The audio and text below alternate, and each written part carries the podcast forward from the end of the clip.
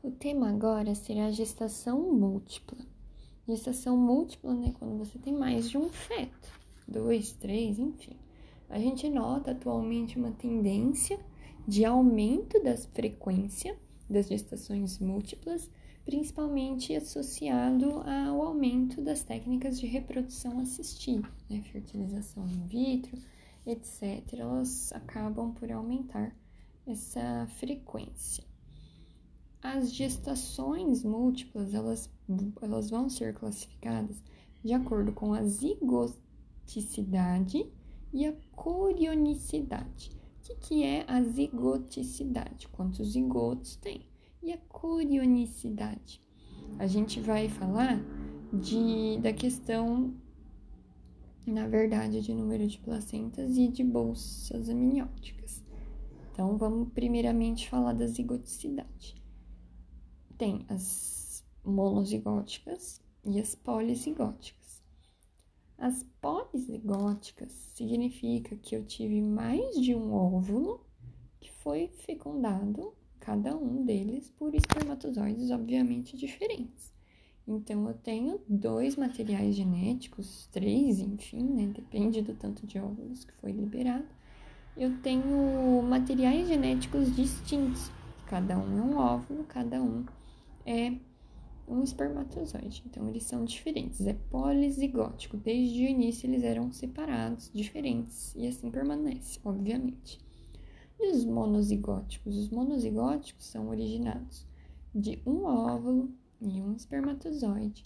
Virou um zigoto só, só que durante a divisão da massa embrionária, inicialmente comum, né, era só um zigoto, ele acaba dividindo então, então é isso que acontece na monozigótica e eles vão ter uma carga genética idêntica porque a origem é comum aos dois. Dois terços das gestações vão ser dizigóticas e um terço monozigótica. Então, na grande maioria dos casos, na realidade o que acontece são gêmeos não idênticos, né? Porque lança mais de um óvulo, os materiais genéticos são diferentes. Agora sim, vamos falar do número de placentas e número de bolsas amnióticas, né? Lembrar que sempre nas polizigóticas, como é, cada um veio de um óvulo com espermatozoide, um óvulo com espermatozoide, materiais genéticos distintos, nessas polizigóticas, os gêmeos não idênticos, cada um deles vai ter uma placenta e uma bolsa amniótica. Então, a gente vai ter é, de coriônica, de amniótica, no caso de gêmeos, né? Dois. Agora, as gestações monozigóticas, elas têm origem de um zigoto só, que vai se dividir em algum momento para gerar dois fetos, por exemplo, de mesma carga genética. Só que nesses casos, a a corionicidade, número de anos vai variar de acordo com o período, quando que foi essa divisão.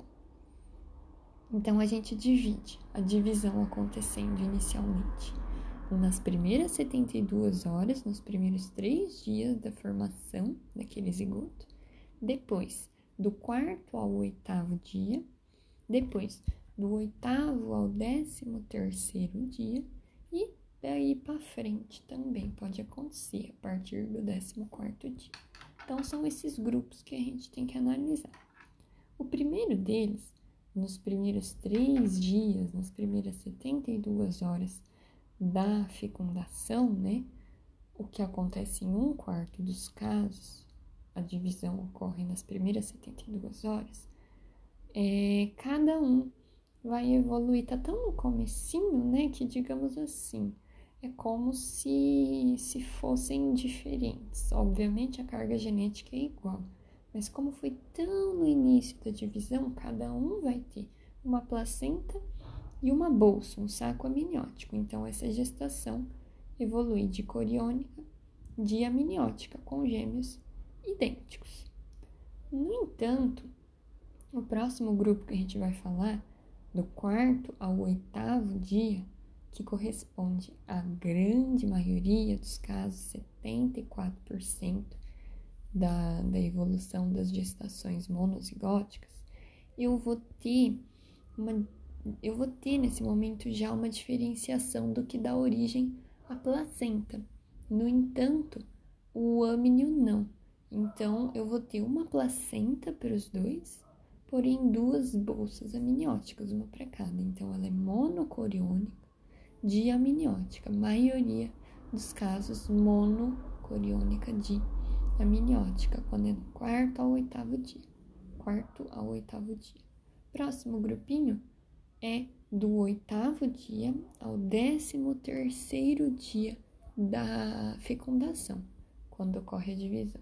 Nesses casos, que é cerca apenas de 1% das gestações monozigóticas, cada um vai, na verdade, tudo como a divisão é mais tardia, eu tenho já a estrutura de uma placenta e de uma bolsa. Então, vai ser mono, mono, monocoriônica, mono, amniótica. Eles são é, idênticos, mono, mono.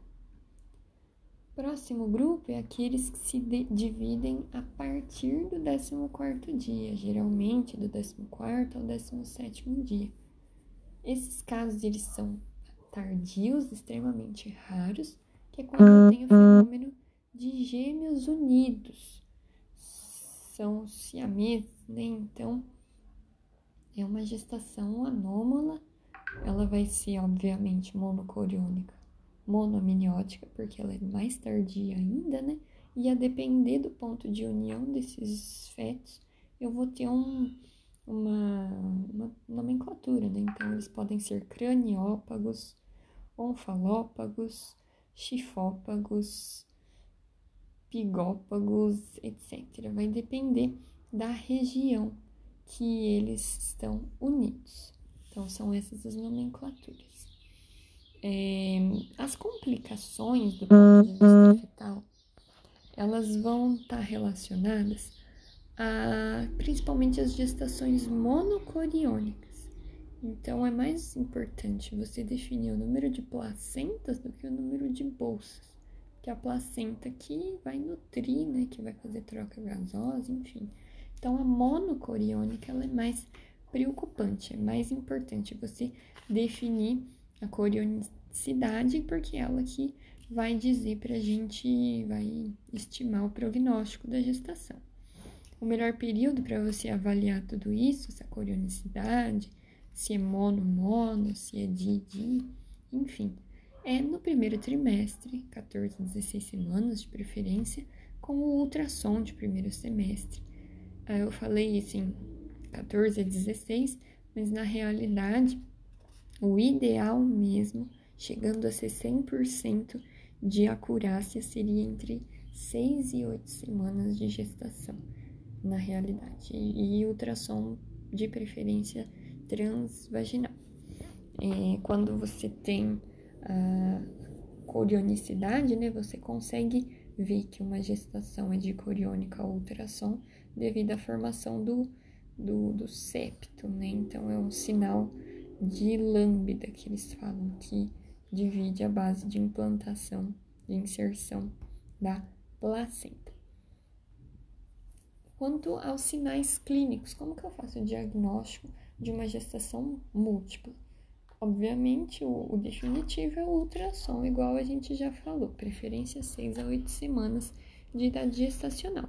No entanto, existem sinais clínicos e do exame físico que eu posso suspeitar que se trata de uma gestação múltipla, como um volume uterino maior do que o esperado para a idade gestacional, por exemplo, é, 5 centímetros a mais do que o esperado entre 20 e 30 semanas gestacionais.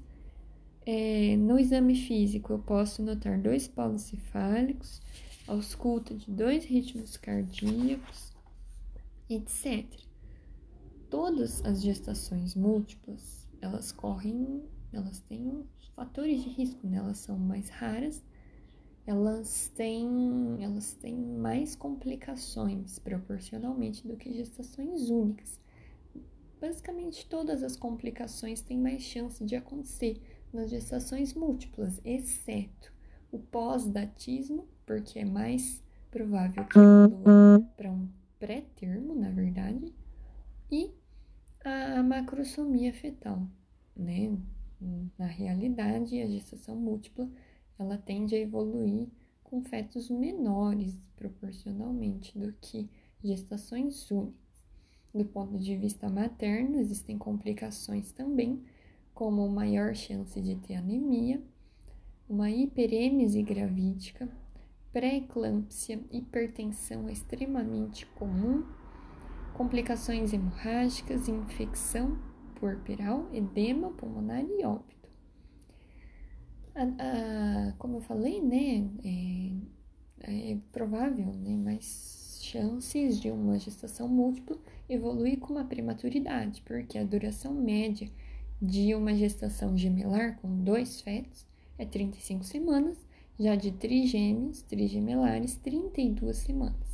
Então, 30 a 50% dos casos de gestação múltipla vão evoluir com prematuridade e é, principal, é o principal fator de morbidade e mortalidade nessas gestações. No caso de fetos viáveis, abaixo de 34 semanas, em que você nota que é provável que se estabeleça o trabalho de parto nessas, primeiras, nessas 48 horas seguintes, é necessária a maturação pulmonar com corticosteroides, né? Mas é só nessa, nessa faixa etária, digamos assim, né? de idade gestacional, cerca de 20 a 34 semanas, né? Além da prematuridade, junto dela, a gente pode ter restrição de crescimento fetal, é importante. Discordância de crescimento fetal pode acontecer, sendo que o tolerável é que um feto de, é, seja diferente do outro até 20 a 25% do tamanho, do peso, né? Isso influencia inclusive na via de parto, que já já a gente vai falar. Então é o limite. Eles podem diferir até 20, 25% do peso corporal entre eles. Essas discordâncias de crescimento, cada um cresce um, um cresce mais do que o outro, pode acontecer devido a propensões individuais mesmo de cada nenê, se for uma gestação de gêmeos não idênticos, dizigóticos, devido à normalidade de inserção do cordão, malformações congênitas e, super importante, a síndrome de transfusão feto-fetal. A síndrome de transfusão feto-fetal acontece nas monocoriônicas diamnióticas. Então, é aquela que acontece, aquela divisão nas gestações monozigóticas que acontece entre o quarto e o oitavo dia da gestação. É importante porque um feto, os vasos entre os dois fetos dentro da placenta eles se comunicam. Então, um feto acaba doando sangue e fica menorzinho, e o outro recebe sangue demais e fica grandão. E isso é prejudicial para os dois, obviamente.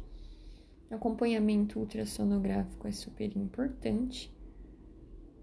Nesses casos, também você vai detectar, poderá detectar o termo vanish, vanishing twin, que é quando um dos embriões simplesmente interrompe o seu desenvolvimento em fases precoces, isso o ultrassom pode detectar. Também o óbito fetal, ele é mais frequente, anomalias congênitas, igual eu tinha falado, especialmente nas monozigóticas, por causa da divisão do, da divisão da massa embrionária, né? O número de consultas médio deverá ser maior nas gestações múltiplas, mas não tem um consenso de quanto. Os exames eles acabam sendo os mesmos do que uma gestação única, mas ressalta-se a, maior prevalência de anemia, então cada trimestre você vai solicitar hemograma com a hemoglobina, né, para verificar essa anemia. Então, reposição de ferro, ácido fólico é, é mandatória, praticamente obrigatória.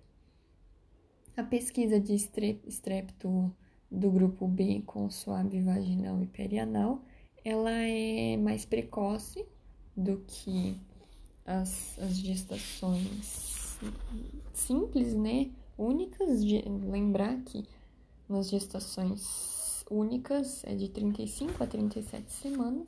Aqui na gestação múltipla você faz essa pesquisa entre 30 e 32 semanas, porque como a gente falou, é, é provável que evolua com trabalho de parto prematuro, né? Então você tem que fazer isso antes. Aí como que funciona, né? Você vai acompanhando a vitalidade periodicamente, fazer ultrassom, mais consultas, e aí, no geral, a gente recomenda-se, né, a resolução das gestações monocoriônicas com 36 semanas e as dicoriônicas com 38 semanas. A via de parto, ela depende, depende de dois fatores do feto, da apresentação do feto e do peso desses fetos. Sendo uma gestação pré-termo ou em que o peso dos fetos seja menor do que um, um e meio, 1.500 gramas, você vai fazer cesárea. Então, ou pré-termo, ou 1.500 gramas ou menos, os fetos, é cesárea. No entanto, se for a termo, você tem que avaliar isso que eu falei, o peso e a apresentação dos fetos. Então, se ambos os fetos forem cefálicos, você consegue fazer parto via vaginal. Se o feto 1 for não cefálico, quem que é o feto 1? É aquele que vai sair primeiro, certo? Se, considerando a via vaginal. Se esse feto 1 não for cefálico, independente do feto 2, vai evoluir para uma cesariana. Se o feto 1 for cefálico e o feto 2 não for cefálico, depende do peso deles. Se o feto 2, o segundo a sair, ele for maior do que o feto 1, se ele tiver um peso 20 a 25% maior do que o feto 1, que seria 500 gramas aproximadamente, se ele for mais pesado, se ele for mais gordinho do que o primeiro feto, é cesárea. E, por outro lado, se for pesos concordantes ou o feto 2 menor do que o feto 1, aí vai poder ser vai poder ser parto vaginal. Então é, é chatinho esse fluxograma, mas lembrar se é pré-termo, se é menor que 1.500 gramas, é sempre cesárea. Se for a termo, se considera a apresentação e o peso do feto 1 e do feto 2. Então, esses são os parâmetros que a gente tem que analisar. 36 semanas monocoriônica, 38 semanas se for dicoriônica.